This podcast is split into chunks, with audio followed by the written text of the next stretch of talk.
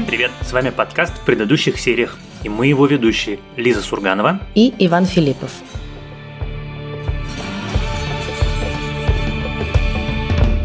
И сегодня мы обсудим сериал FX под названием «Флейшман в беде» или «Fleischman is in trouble», по-английски называется, точнее, это даже мини-сериал, у которого, кажется, пока не планируется второго сезона, хотя все очень пытают его создателей, будет он или нет. И это сериал, вышедший в конце 22 года, и, наверное, в общем, нельзя сказать, что он стал очень большим. Скорее так прошел достаточно незамеченным на фоне всех остальных релизов конца и начала года. Но нам он показался очень интересным и с точки зрения содержания, и с точки зрения формы, чтобы его обсудить в отдельном выпуске. Да, именно так. Мне кажется, что «Флэшман в беде» относится к категории сериалов, которые называются slow burn. Вот есть какие-то большие премьеры, которые всем хочется немедленно бежать обсуждать. Там, я не знаю, вышел новый сериал с Харрисоном Фордом, давайте срочно его обсудим, потому что Харрисон Форд никогда раньше не снимался в сериалах.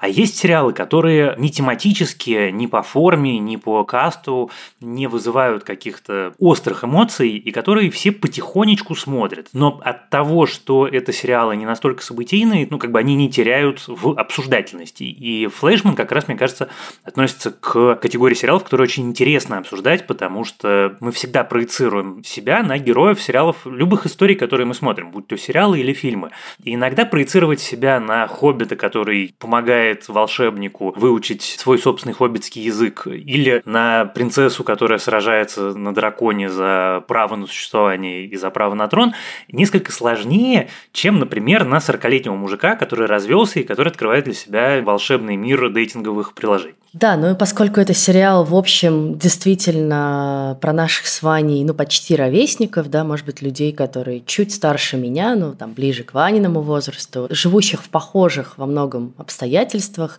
и сталкивающихся с похожими проблемами, то ты, конечно, очень много рефлексируешь над собственной жизнью и собственными проблемами, и собственными размышлениями, да, и собственными кризисами. Вот, потому что в первую очередь, конечно, сериал «Флейшман в беде» это сериал про тот самый кризис среднего возраста, и то, как он по-разному влияет на самом деле на нас, на женщин, на мужчин, как мы по-разному видим его в других людях, что мы проецируем на других людей. И прежде чем все-таки мы пойдем дальше, я бы тут сказала, что, как и всегда, мы будем обсуждать сериал целиком, со спойлерами. И тут это важно, потому что концовка сериала достаточно сильно меняет весь его смысл, мы про это тоже поговорим. Поэтому, если вы не смотрели, мы советуем сначала посмотреть. Я бы даже, наверное, сказал, концовка уточняет смысл сериала, делая его значительно более объемным, чем он может показаться по первым нескольким сериям. И да, ты права, по крайней мере для меня это сериал про меня, потому что ты смотришь на героя, у героя кризис среднего возраста, и мне в этом году исполнилось 40 лет. Э, нет, мне в прошлом году исполнилось 40 лет, мне в этом году исполнилось 41. И когда ты смотришь на героев на экране, на 40-летних, и понимаешь, что, ну, в общем, это ты. Тебе даже не становится от этого грустно, тебе не становится от этого весело. Просто это очень сильно изменяет твое восприятие происходящих на экране грани событий. Вообще, это, конечно, интересно, потому что на самом деле, с одной стороны, да, это сериал про кризис среднего возраста, а с другой стороны, это сериал про сторителлинг. И на самом деле его создательница Стефи Бродеса Ракнер так напрямую и говорит. Тут надо сказать, что она же автор книги, собственно, по которой снят этот сериал, и это довольно удивительно, что ее также пригласили стать шоураннером сериала, и кажется, она, в общем, отлично справилась для человека, который никогда не шоуранил сериал. И это, конечно, предмет моего отдельного восхищения и отдельной моей зависти, когда автору-дебютанту, это ее первый роман, дают шоуранить огромный сериал с большими звездами, еще дают возможность написать все сценарии к каждой серии. Такое обычно бывает с людьми типа, не знаю, Нила Геймана или Стивена Кинга, чтобы вот так авторки-дебютантки просто сходу выдали карт-бланш творческий, это какое-то удивительное везение, и как здорово, что у нее все получилось. Но надо сказать, что у этого есть некоторые, мне кажется, и минусы, тоже. Потому что, с одной стороны, да, получилась такая цельная история, а с другой стороны, конечно, когда ты смотришь этот сериал, особенно в начале, ты остро ощущаешь, насколько он книжный. Понятно, что это некоторая намеренная стилизация, и, собственно, Тэфи Бродес Ракнер много лет писала для разных престижных американских журналов, для того же GQ, и понятно, что в героине Либби мы видим на самом деле ее, но, конечно, вот этот закадровый голос вот этот витиеватый язык такой журнала «Нью-Йоркер» это сначала немножко утомляет и пугает, и ты думаешь, господи, неужели так будет все время? Потому что вообще-то, конечно, мы привыкли к сериалам, которые не рассказывают тебе закадрово, а что происходит на экране, что испытывают персонажи, что с ними дальше произойдет. Мастерство шоураннеров сериала заключается в том числе в том, чтобы все эти вещи передавать в действиях, в диалогах, в том, что мы видим на экране, да, иногда это вообще без слов и без действий, это какие-то детали. И здесь немножечко сначала ощущение такого как бы тяжеловесного стиля, который на тебя как бы навалили. Там же очень важный, кстати, нюанс, что Тэфи Бродессер Акнер не просто журналистка, она писала для GQ не просто статьи, она писала профайлы на селебов, то есть это тексты журналистские, которые требуют особого погружения в психологию человека. Это не про то, там, что он носил или в каких фильмах он снимался, а про то, что он чувствовал, какое у него было детство, как он строил свою карьеру. Все вещи, которые невероятно важны для писателя, потому что ты, ну как бы, когда много лет пишешь о людях, ты понимаешь, как они устроены чуть глубже, чем, в общем, люди, которые просто обычными людьми взаимодействуют по ходу своей собственной жизни. И это, конечно, видно. Но мне с первых кадров очень понравился прием. Я обычно очень не люблю закадровый голос. Обычно закадровый голос – это костыль сценарный, который, ну, как бы подставляют, когда не справляется повествование, когда сценарист не смог, вот как ты правильно сказала, все это упихать в действие и все наглядно изобразить визуально. Но некоторое количество исключений, наверное, там я могу насчитать примерно полудюжины историй, в которых это работает. Я в Флейшмане не споткнулся ни разу, потому что мы представляем себе Нью-Йорк. Это Нью-Йорк литературный, это Нью-Йорк кино киношный, это Нью-Йорк сериальный. И у этого города для нас есть некий вайб, который сформировало все от фильмов Вуди Аллена до сериала «Касл» или там «Секса в большом городе». Это очень особый мир, который ты внутренне готов к тому, что у него есть рассказчик. Потому что ты смотрел тот же самый «Секс в большом городе», и у тебя была Кэрри, которая иногда рассказывала, и ты смотрел много фильмов про Нью-Йорк с рассказчиком. И для меня это было вот, что есть город, которому закадровый рассказчик органичен. All the while, Toby tried to remember exactly what he'd said last night that was so bad. При этом еще и герои, которые очень вудиальновские герои. Это не просто Нью-Йорк, а это Нью-Йорк очень богатый. Это вот, вот те самые несколько квадратных километров, на которых герой по имени Тоби Флейшман, зарабатывающий 300 тысяч долларов в год, считается, в общем, бедным, и на него смотрят сверху вниз. И это, конечно, тоже, в общем, такой особый вайб всей истории придает. Да, я вот, э, конечно, про Вуди Аллена тоже очень думала, потому что это действительно здесь очень все его духом пропитано, потому что такие интеллектуалы, да, как бы интеллигентные евреи в Нью-Йорке ведут разговоры о смысле жизни, по сути. Иронично и саркастично как-то комментируют происходящее вокруг них. С точки зрения книжной, скорее книжку Бродеса Рактора сравнивают с Абдайком, ну и как бы с другими такими авторами американскими второй половины половины 20 века. И все это понятно. И, кстати, я хотела сказать, что, конечно, вот ее опыт написания профайлов для GQ ты видишь в том, что она стилизует рассказ Либби про Тоби Флешмана тоже как профайл. Вот она как бы разбирает его жизнь, вот она нам рассказывает его жизнь. И отсюда все эти, конечно, витиеватые фразочки заумные, потому что она как бы пишет профайл, потому что она писательница. Да, и это такой мета-мета уровень. По сути, мы как бы смотрим экранизацию книги Либби про Тоби про которую она нам в финале рассказывает, что вот я наконец придумала, какую книжку я напишу, и просто буквально, опять же, повторяет сюжет сериала. Но, конечно, еще когда мы говорим о кинореференсах и книжных, кстати, референсах, это, конечно, книжка «Исчезнувшая» и фильм Финчера «Исчезнувшая по ней», потому что прием использован тот же самый – у тебя есть ненадежный рассказчик, про ненадежность которого ты понимаешь только ближе к концу произведения. Да, и ты понимаешь, что та история, которую ты смотрел или читал, она вообще переворачивается с ног на голову, и на самом деле, что важно, все всегда зависит от точки зрения, с которой ты смотришь на человека и на происходящие с ним события. Слушай, а давай тогда не будем откладывать и просто прям сразу и поговорим про этот момент, потому что я сначала, когда смотрел, воспринял серию, в которой мы узнаем о происходящем не с точки зрения Тоби. А с точки зрения Рэйчел, именно вот так, как ты сейчас сказала, как такой подъем-переворот, и мы узнаем, что рассказчик ненадежный, и, значит, наше представление о том, что он нам рассказал, радикально меняется. Но потом я подумал, что, может быть, это все-таки немножко сложнее устроено, потому что самое крутое во всей этой части, вот когда мы узнаем, что испытывала Рэйчел, какое у нее было детство, как она пережила чудовищную вот эту историю с родами, про которую, мне кажется, надо отдельно поговорить, что ее драйвило на протяжении всей ее жизни, какие комплексы, фобии, Тоби и чего она боялась и так далее, и так далее.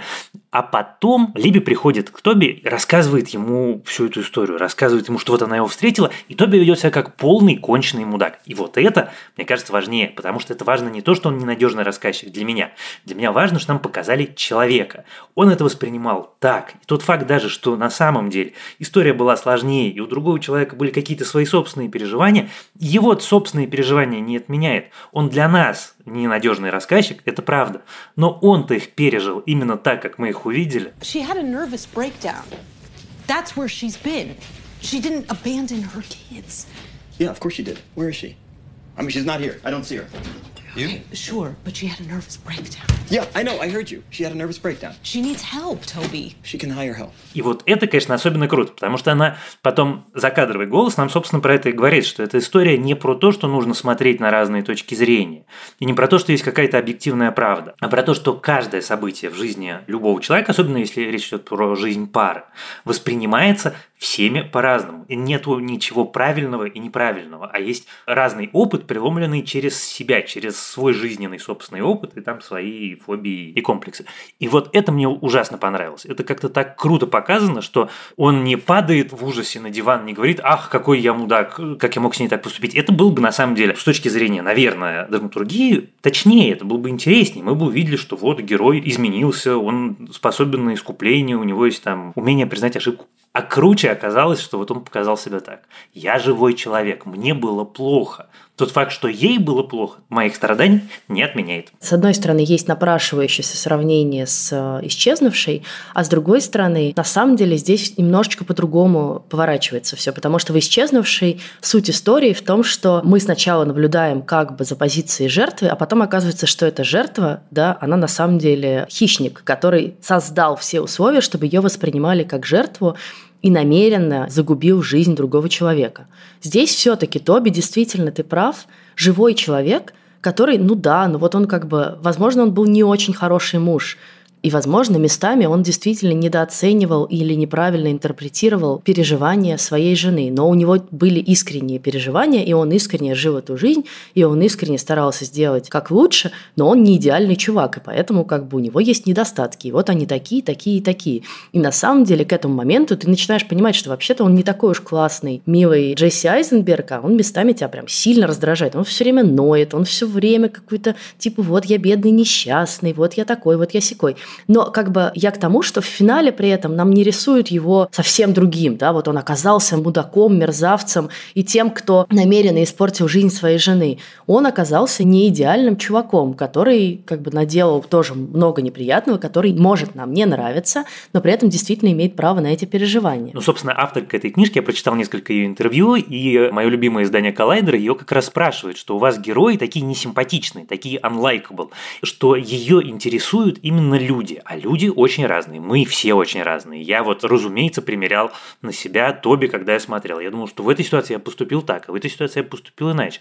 Я вспоминаю какие-то вещи, которые я ужасно не делал в своей жизни. Тоже, в общем, важный момент. И мне очень нравится вот именно то, что они, это даже не неоднозначность, это человечность героев, с которыми мы приходим к финалу. Про отношения Тоби, кстати, мне очень понравился еще один момент, и это отчасти прием, который замечают внимательные зрители, а отчасти просто, ну, как бы очень качественно сделанный сценарий. Когда Либи в последних сериях говорит Тоби, слушай, а ты меня хоть раз спросил ты вообще, как у меня дела? Ты обращаешь внимание на то, что ты на меня вываливаешь все свои проблемы и на своего друга вываливаешь все свои проблемы, никогда не интересуюсь, никогда не пытаясь понять, а что у нас, а как мы, а что мы. И с одной стороны, ну, как бы это очередной штрих, а с другой стороны, я думаю, это же очень точный штрих. Вот все мы переживали тяжелые расставания. И у всех у нас, я думаю, у всех, есть какие-то наши близкие друзья, у которых мы сидели там, в половине второго ночи с полудопитой бутылкой Джеймсона и, значит, рыдали о том, как с нами несправедливо поступили.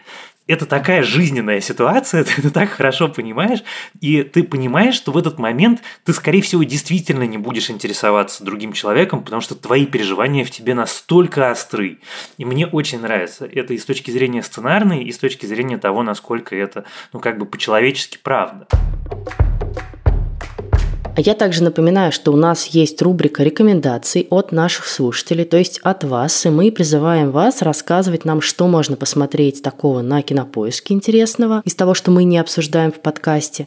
И вот сегодня слушательница по имени Марина рекомендует нам посмотреть сериал «Любовницы». Я, честно говоря, о таком сериале не знала, и вот Марина нам сейчас расскажет, почему, собственно, его стоит посмотреть. Привет, Лиза, Ваня и все слушатели подкаста в предыдущих сериях. Меня зовут Марина, и я хочу рассказать о сериале «Любовницы». Это история из жизни четырех подруг, каждая из которой находится в сложных и опасных отношениях.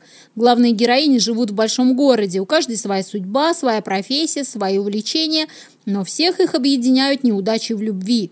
Одни становятся любовницами, иногда даже не подозревая об этом, а другие узнают, что у их второй половинки есть любовница, и это разбивает им сердце. События в сериале быстро набирают обороты, он не скучный, красиво снят. Действие сериала происходит в Лос-Анджелесе, так что съемки красивые, люди загорелые и улыбчивые.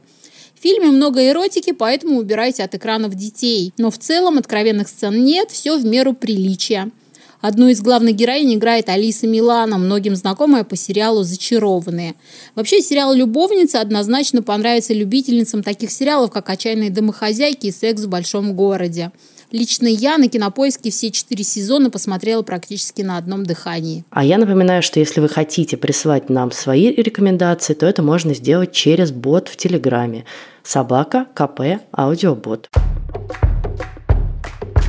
Здесь на самом деле есть два ненадежных рассказчика, и в этом тоже классность этого сериала, потому что, с одной стороны, у нас есть Тоби, и глазами Тоби мы смотрим на его брак и на Рэйчел на протяжении шести серий.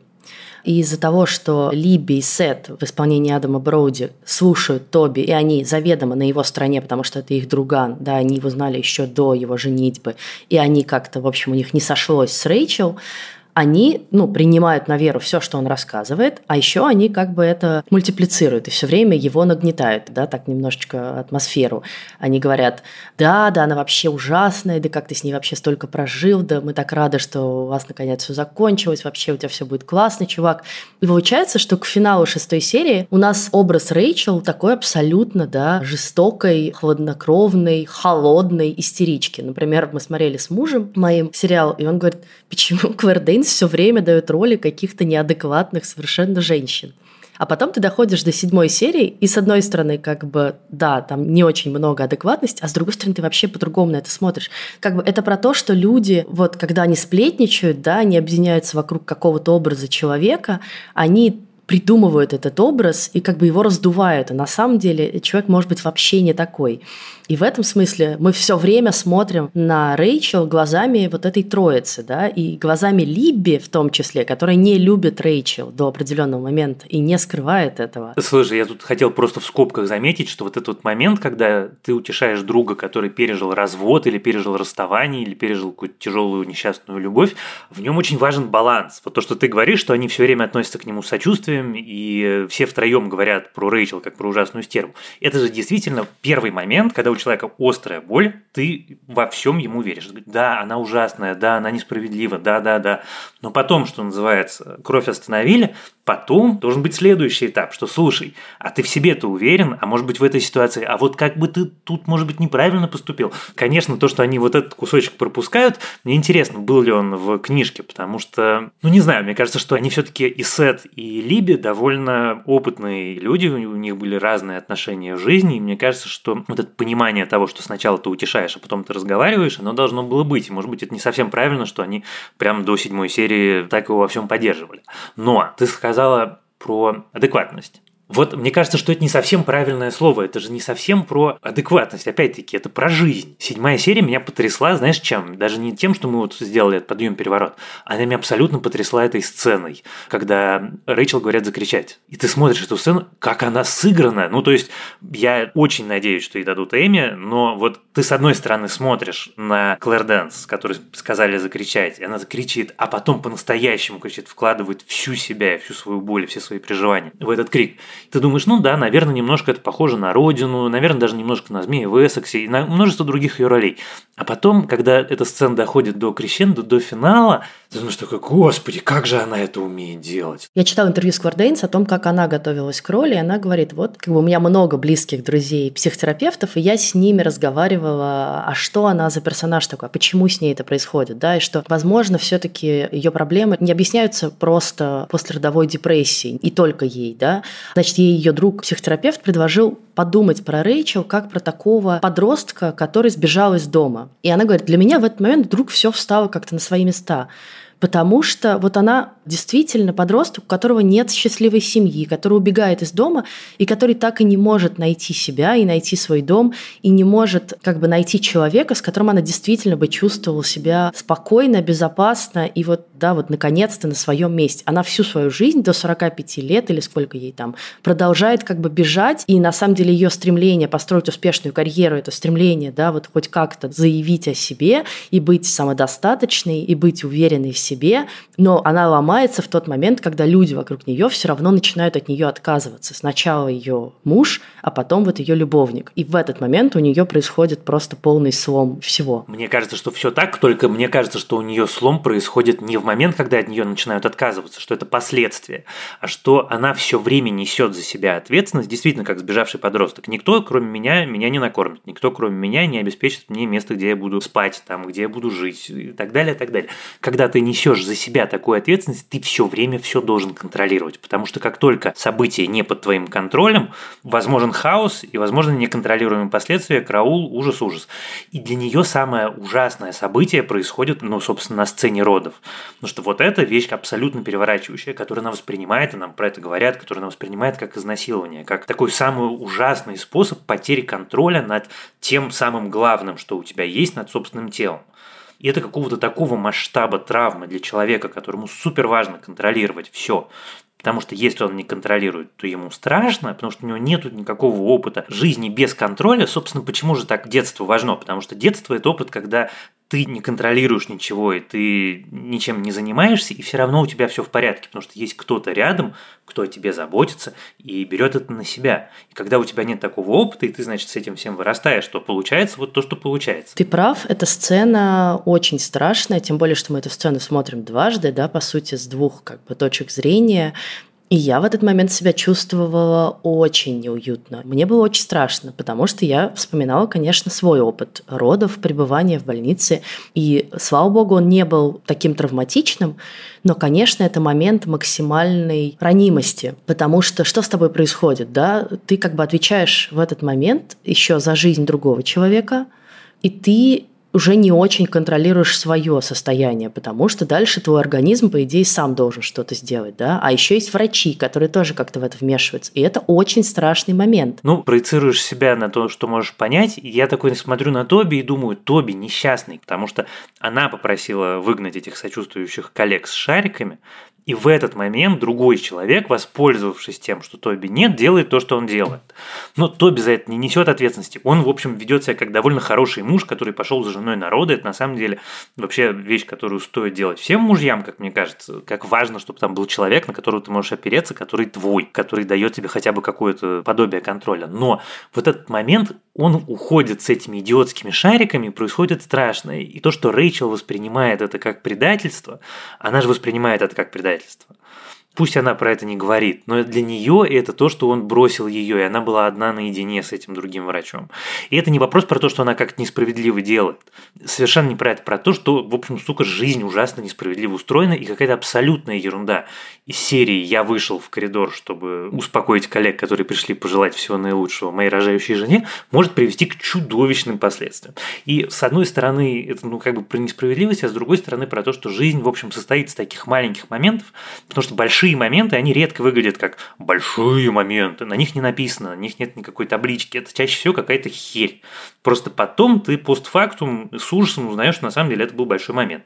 И когда книжки или фильмы или сериалы это так явственно и так наглядно иллюстрируют, это круто. Я сейчас пересмотрела некоторые кусочки из финала и, собственно, хочу поговорить про самую последнюю серию, потому что вот я уже обмолвилась, да, что на самом деле в этой истории два ненадежных рассказчика.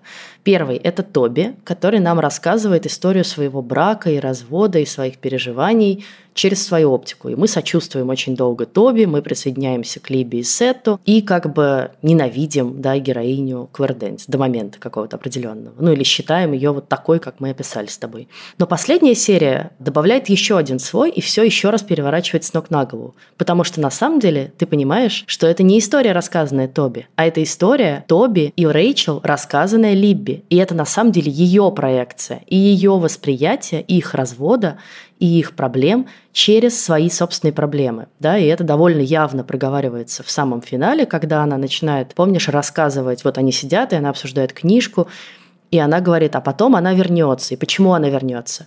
И она говорит, да, потому что вот она всегда должна была вернуться, и потому что, значит, она запуталась. И в этот момент ты понимаешь, что она, конечно, говорит не про Рэйчела, она про себя уже говорит. Sorry, what happens? She comes back. She comes back, and it turns out it was just a mistake. Like it was just like a misunderstanding or something. Yeah, yeah, maybe she's just like she just she she just appears. She just appears. Okay, and then what? It's raining. It's raining. It's a it's a rain that breaks this terrible heat wave. Mm-hmm. and you're at home in your apartment, and you're you're thinking about your life, and you're you're thinking about moving on, right? But then you hear the key in the lock. Okay and the creak of the hinge. That's nice. And you turn around and suddenly she's just there in the doorway. And then? The, the book ends. Да, и вот это ее, на самом деле, кризис среднего возраста, который она решила разложить вот так. И там же есть еще вот эта важная вещь, что она говорит, ну как бы, почему это как бы история Тоби? Потому что на самом деле мир привык смотреть истории мужчин, да, и сопереживать больше мужчинам, и единственный способ рассказать женскую историю – это через мужскую историю. И она как бы это через свою работу в таком мужском журнале выучивает и рассказывает. И по сути она же рассказывает свою историю через историю Тоби. Сначала она как бы, мы думаем, думаем, что она рассказывает историю Рэйчел через историю Тоби, а потом выясняется, что она на самом деле свою историю все это время рассказывала. И что она допридумала в их отношениях, что она допридумала в их проблемах, мы уже никогда не узнаем. И там есть, например, очень тонкий момент, который вот я прочитала в интервью, мне пришлось пересмотреть, чтобы его понять. Помнишь, там есть вот какие-то эти очки с бумажными глазами наклеенными, в которые они все время играют. Мы их видим в сценах Рэйчел и Тоби. А потом мы видим их в самом финале, где идет монтаж сцены из жизни Либби и ее мужа. Мы видим их на ней – и получается, что на самом деле это ее деталь из ее жизни, которую она допридумала за своих персонажей. То есть на самом деле, что реально произошло с Тоби и Рэйчел, мы не знаем. Более того, мы даже не знаем, реальные ли люди Тоби и Рэйчел. И это не очень важно, потому что мы в финале понимаем, что мы находимся в пространстве рассказчицы, которая пишет книгу. Вот она вместе с нами пишет книгу. И мы видим, как эти персонажи рождаются у нее в голове, и как в финале она как бы дает им какой-то особый смысл, привязывая их к своей собственной личной истории. И мне на самом деле очень нравится, ну, понятно, мне очень нравится прием, я уже сказал это в самом начале, когда я говорил про книжность этой истории.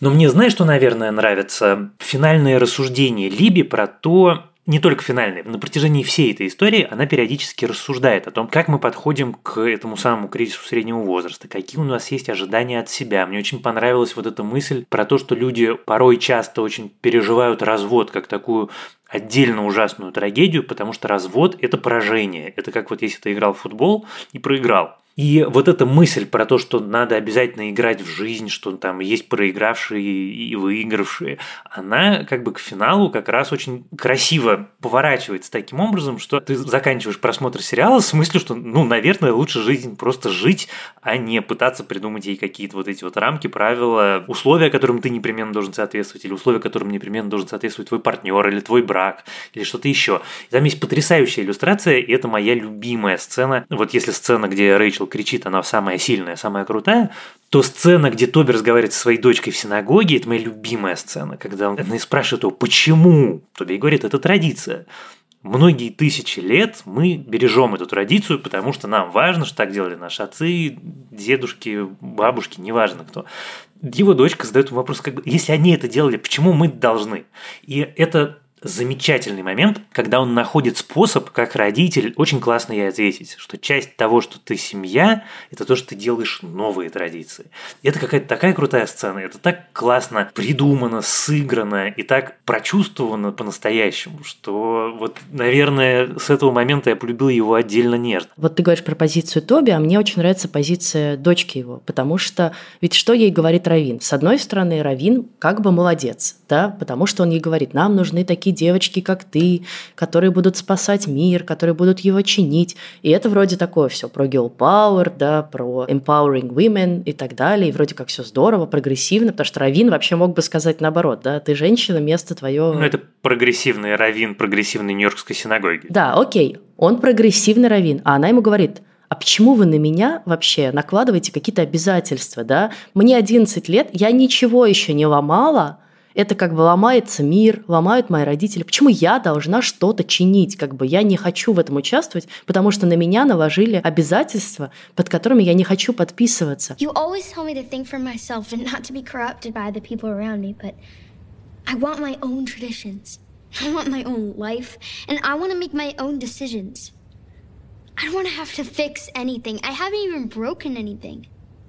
I'm only 11. И вот это вот, что мы кому-то чего-то должны, и как женщины мы что-то должны, как девочки мы что-то должны. И восстание ее против этого, это очень здорово. И мне вот это очень понравилось в этой сцене. Вот, а теперь я хочу сказать про Либи. Вот для меня в ее кризисе и в ее рассуждениях о жизни меня зацепило больше всего две мысли. Одна, с которой действительно ты, наверное, и приходишь к этому кризису среднего возраста. А как так получилось, что я себя больше не узнаю? Вот была я, да, мне было 20, у меня были какие-то надежды, у меня были какие-то мечты, у меня был какой-то карьерный путь, я как-то себе видела свою жизнь, и вот мне уже 40, и вот как бы уже часть этой жизни прошла, и вдруг она не такая, как я ее себе видела, а я уже не могу этого изменить. И вдруг я осознаю, что на самом деле, вот там очень важная фраза для меня была в том, что она говорит, те выборы, которые я сделала, закрыли для меня какие-то другие выборы, да, вот как бы я не могу отменить их, я не могу вернуться назад и сказать, нет, я не пойду замуж, а я поеду в Африку и буду спасать голодающих детей, например. Или я выберу такой путь. Очень сложно перевернуть совсем да, свою жизнь и сказать, это все отменили, зачеркнули, заново начинаем. Ты можешь немножко как бы отклониться, но тем не менее. И вот ты уже как бы, да, suburban mom, такая сидишь на окраине Нью-Йорка, ездишь на электричке в город и ходишь на барбекю к соседям, которые тебе не нравятся. И начинаешь все это ненавидеть. И начинаешь эту ненависть переносить на мужа, на детей, и от, начинаешь от них отстраняться. А дальше следующая мысль ты как бы начинаешь это переносить на человека, который рядом с тобой, и думаешь, если я сейчас его уберу из своей жизни, да, если я отменю его, то, возможно, моя жизнь наладится. И я в этот момент очень хорошо вспомнила, у меня был роман с человеком старше меня, который выходил тоже из таких тяжелых отношений, и, по сути, пришел ко мне со словами, я себя перестал узнавать в тех отношениях, я хочу вернуть как бы себя прежнего. И ты понимаешь, что тебя тоже используют немножечко в этих отношениях как такой способ, да, как бы откатиться назад, вернуться чуть-чуть назад. И это никогда не работает, да, потому что проблема-то не в другом человеке. Проблема не в том, что ты женат или ты замужем, что твоя жизнь пошла не так, как тебе нравится. И сам по себе развод может этого не изменить, да, а проблема в том, что ты уже прожил эти 20 лет, и ты их как-то прожил, и ты их не вернешь разводом. У меня был смешной момент, когда я смотрел вот именно эту часть, во-первых, мне очень кажется важным, когда нам показывают внешне очень благополучную жизнь, ты видишь, что человек испытывает какие-то переживания, и ты себе мысленно представляешь, что есть какие-нибудь люди, наверное, даже тебе иногда знакомы, которые скажут, да чего она бесится, у нее же все в порядке, у нее же муж есть, дом есть, деньги есть, дети есть, вообще все есть, что она, значит, что, с жиру, что ли, бесится? И мне очень важно, когда есть истории, которые именно этим людям объясняют, как это устроено, как сложно устроено человеческое сознание, как сложно устроено наше восприятие мира, как сложно и многоступенчато, многоуровне там устроено сознание человека и представление его о себе и о мире, и о себе в мире. Вот, с этой точки зрения, мне кажется, Флейшману в беде очень-очень удалось это именно на примере Либи показать. Вот. А мысль смешная, которую я думал, когда я слушал эти ее рассуждения, что я с ними абсолютно согласен, но в моем случае есть смешной нюанс. Я себе прошлый дико не нравлюсь, потому что я понимаю, что как бы вот я там, условно говоря, образца 28-27 лет, я был таким tolerable мудаком, а в возрасте 20-21 intolerable. То есть почему со мной люди общались, когда мне было 20 лет, для меня абсолютная загадка, потому что ты когда смотришь из 40 такой на себя там 20-летнего, понимаешь, Фух, господи, я больше не этот человек. Я теперь уже это умею, это понимаю, так больше не поступаю. Как хорошо. И это, конечно, на самом деле тоже важный нюанс, потому что совершенно не обязательно из-за возраста переживать. Иногда с возрастом ты становишься лучше, и тоже, в общем, классно иногда это себе внутренне отмечать. А в следующий раз мы обсудим с Ваней сериал, который называется «Шпион среди друзей». По-английски он называется «A Spy Among Friends». И это британский шпионский триллер, сделанный для канала ITVX британского. И он рассказывает о сотрудниках контрразведки и разведки британских и о шпионе британском, который внезапно оказался двойным агентом, на самом деле работавшим на КГБ и бежавшим в Советский Союз. И это история взаимоотношений двух друзей, собственно, работавших на британскую разведку, один из которых оказался предателем. Главные роли в этом сериале исполняют Гай Пирс и Дэмиан Льюис. Это совершенно замечательная актерская пара, очень напряженные у них отношения, при этом очень нежные. И в целом это такой очень британский сериал, неторопливый, очень интеллектуальный, пропитанный британским духом и очень интересный, особенно в обстоятельствах сегодняшнего дня, да, потому что он рассказывает, по сути, о событиях холодной войны. И говоря о нем, мы также сравним его, собственно, с э, двумя другими шпионскими сериалами, вышедшими совсем недавно. Это второй сезон сериала «Медленные лошади», который мы уже обсуждали в этом подкасте, и сериал «Литвиненко» про отравление бывшего сотрудника ФСБ. Слушайте нас, пожалуйста, на всех платформах от Яндекс Музыки до Apple Podcasts, Google Podcasts и YouTube. Пишите нам комментарии, ставьте нам звездочки, ставьте сердечки. Любой фидбэк нам важен и интересен. Еще нам можно писать письма на почту подкаст собакакинопоиск.ру, а также присоединяйтесь к нашему каналу в Телеграме и чату этого канала, который называется в предыдущих сериях. Там тоже можно писать писать комментарии к выпускам. А помогали нам в записи этого выпуска продюсеры Бетси Исакова и Елена Рябцева и звукорежиссерка Лера Кусто. С вами были Лиза Сурганова и Иван Филиппов. Пока. Пока.